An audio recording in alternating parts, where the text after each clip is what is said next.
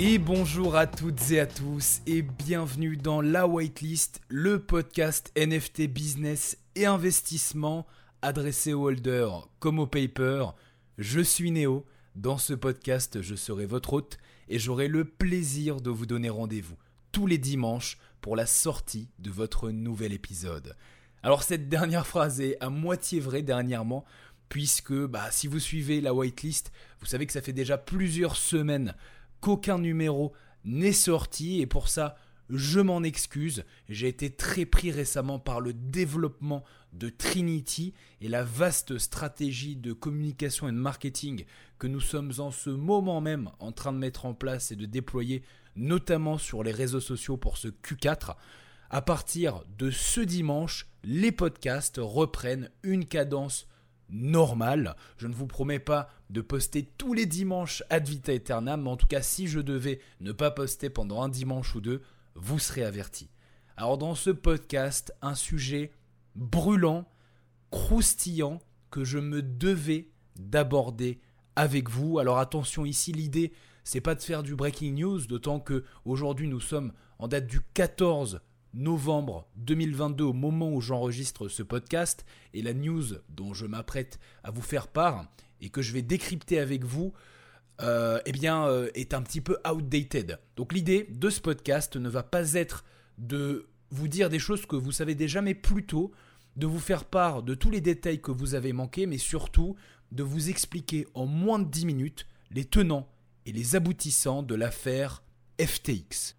Alors avant toute chose, je tiens à faire un disclaimer sur plusieurs points. Le premier, ça va être la temporalité des événements qui forcément va être un petit peu biaisé en ce sens que comme je l'ai dit, aujourd'hui je tourne le podcast, nous sommes le 14 novembre, il ne sortira pas avant le 19 euh, non pardon le 20 et bien d'ici là il risque peut-être de se passer des choses. Il se passera encore des choses après, si vous écoutez donc ce podcast, je sais pas, en 2023 par exemple, forcément, il ne sera peut-être plus au goût du jour. Également, euh, quant à l'exactitude des informations que je vais vous donner, j'ai essayé au maximum de faire bah, un travail de journaliste dans la recherche et la vérification des informations que je m'apprête à vous donner, mais il se peut que certaines d'entre elles puissent être inexactes, incorrectes ou fausses même s'il y a peu de chances que ça arrive. Donc je tenais également à vous faire un petit disclaimer là-dessus. Alors sans plus attendre, on est parti pour un podcast bouillant qui en moins de 10 minutes va vous donner les tenants et les aboutissants de ce qui est probablement la plus grosse news de l'année 2022 dans le monde du Web3 et des crypto-monnaies. Alors pour poser le cadre et que vous ayez une base solide, on va remonter ensemble en 2019 quand tout a commencé. À ce moment-là, FTX fait ses premiers pas en tant qu'exchange et lève un maximum de fonds au travers de tours de table, parmi lesquels Binance devient l'un de ses premiers investisseurs, plus précisément CZ, le fondateur de Binance. Des années plus tard, en raison de la croissance rapide de FTX en tant que concurrent, lors de sa dernière levée de fonds, FTX récolte plus de 900 millions 2 dollars et Binance cède sa part. Dans le cadre de cette session, Binance reçut plus de 2,1 milliards de dollars de FTT et de BUSD.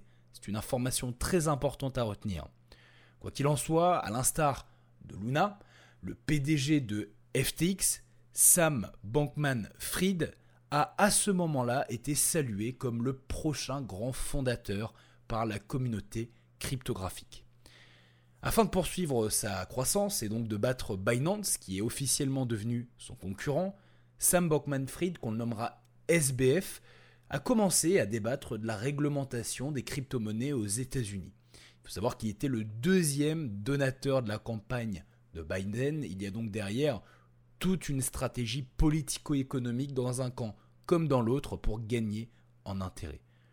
Pendant ce temps, ce qu'il faut savoir, c'est que FTX a une société sœur qui s'appelle Alameda et qui est qualifiée comme étant leur branche d'investissement. Ce qu'il faut savoir, c'est que FTX a donné une grande partie de leurs jetons natifs, jetons issus de la fameuse levée de plus de 900 millions de dollars, à Alameda. Deuxième information très importante. Alors maintenant que le cadre a été posé et que vous avez les bases, on revient en 2022, précisément en date du 7 novembre, où tout commence à ce moment-là finalement, lorsque Binance annonce qu'ils vont liquider leur position à hauteur de 580 millions de dollars dans le jeton natif de FTX, le FTT. Les raisons évoquées à ce moment-là sont que Binance aurait appris de la leçon d'événements comme Luna, je cite, et CZ, donc le PDG de Binance, a essentiellement dit qu'ils avaient décidé que FTT n'était plus un bon investissement. Évidemment, comme vous vous en doutez, le poids de quelqu'un d'aussi influent que CZ, hein, le fondateur et PDG de Binance sur les réseaux sociaux, provoque une véritable spirale infernale de confusion à l'égard de FTX avec une chute de la crypto FTT de 26 dollars à 9 dollars le mardi.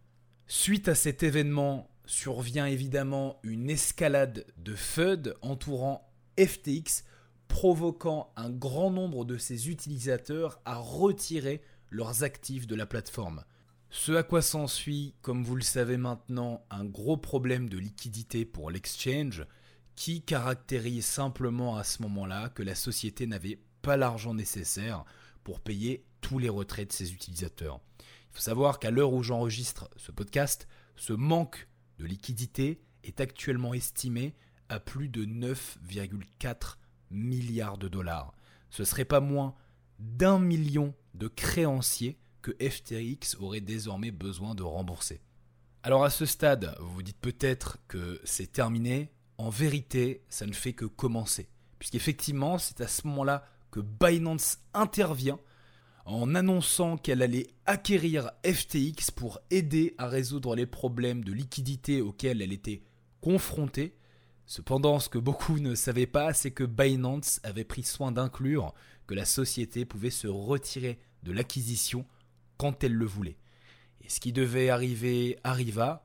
Quelques jours plus tard, Binance se retira, puisqu'il a été dit qu'après avoir examiné la santé financière de FTX, Binance je cite, dit se retirer de l'accord d'acquisition, ne pouvant pas venir en aide à la plateforme s'étant enfoncée trop loin dans son erreur. Cette ultime annonce de CZ vient de taper le dernier clou du cercueil de FTX, faisant plonger une fois de plus l'ensemble des marchés cryptographiques. Mais ça ne s'arrête toujours pas là.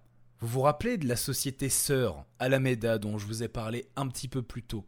Eh bien, il se trouve que, comme vous le savez si vous avez suivi ce podcast, Alameda Research, étant donc la branche d'investissement de FTX, a reçu une grande partie du jeton natif, le FTT, lors de la dernière levée.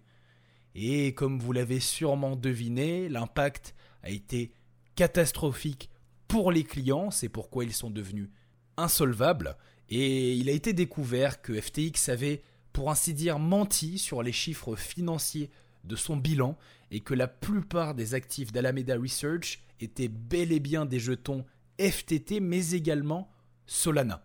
En outre, il faut savoir aussi que Alameda Research et FTX ont également mal géré de nombreux fonds en investissant de manière inadéquate dans de nombreuses crypto-monnaies et entreprises liées notamment aux NFT.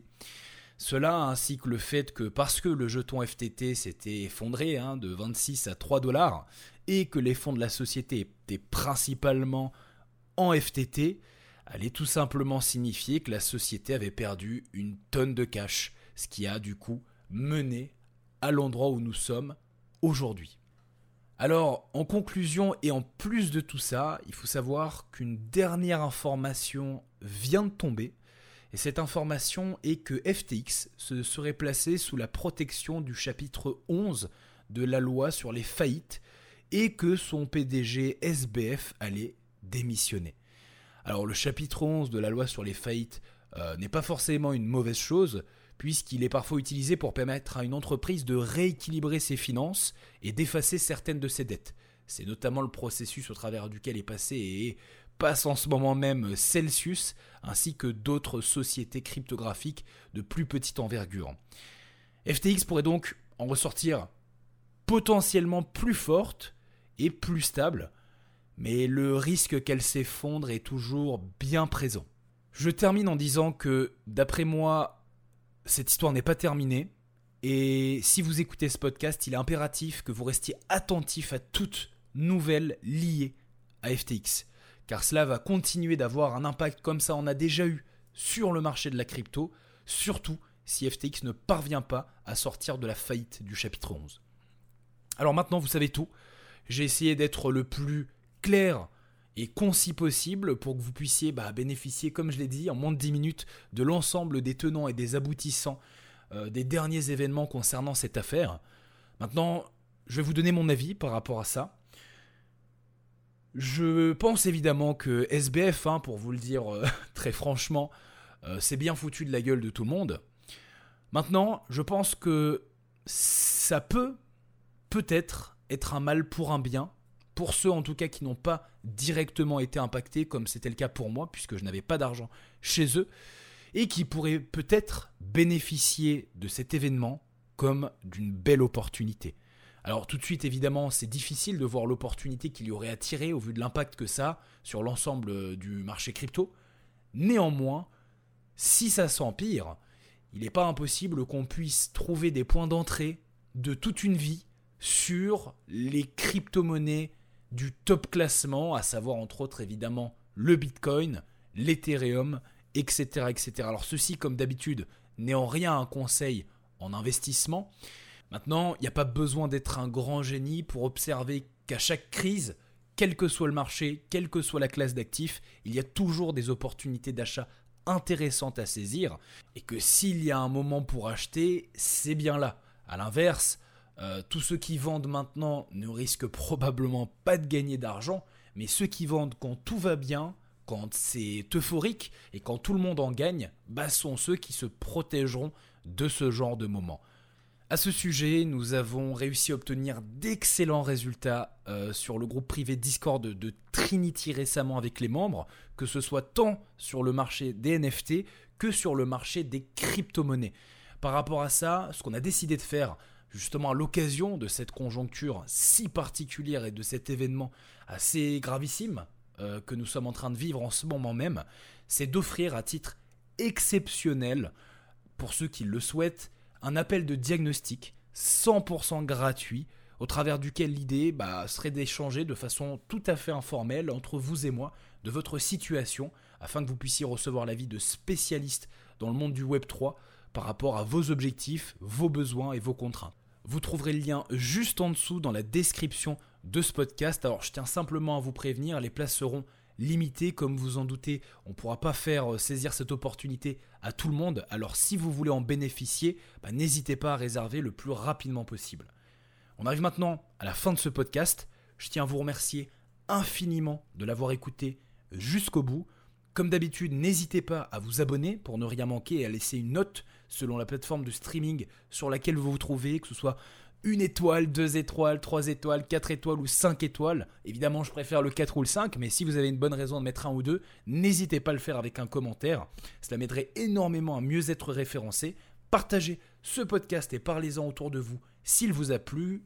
Quant à nous, nous nous donnons rendez-vous dimanche prochain pour la suite de votre hebdomadaire et d'ici là, que le pump soit avec vous.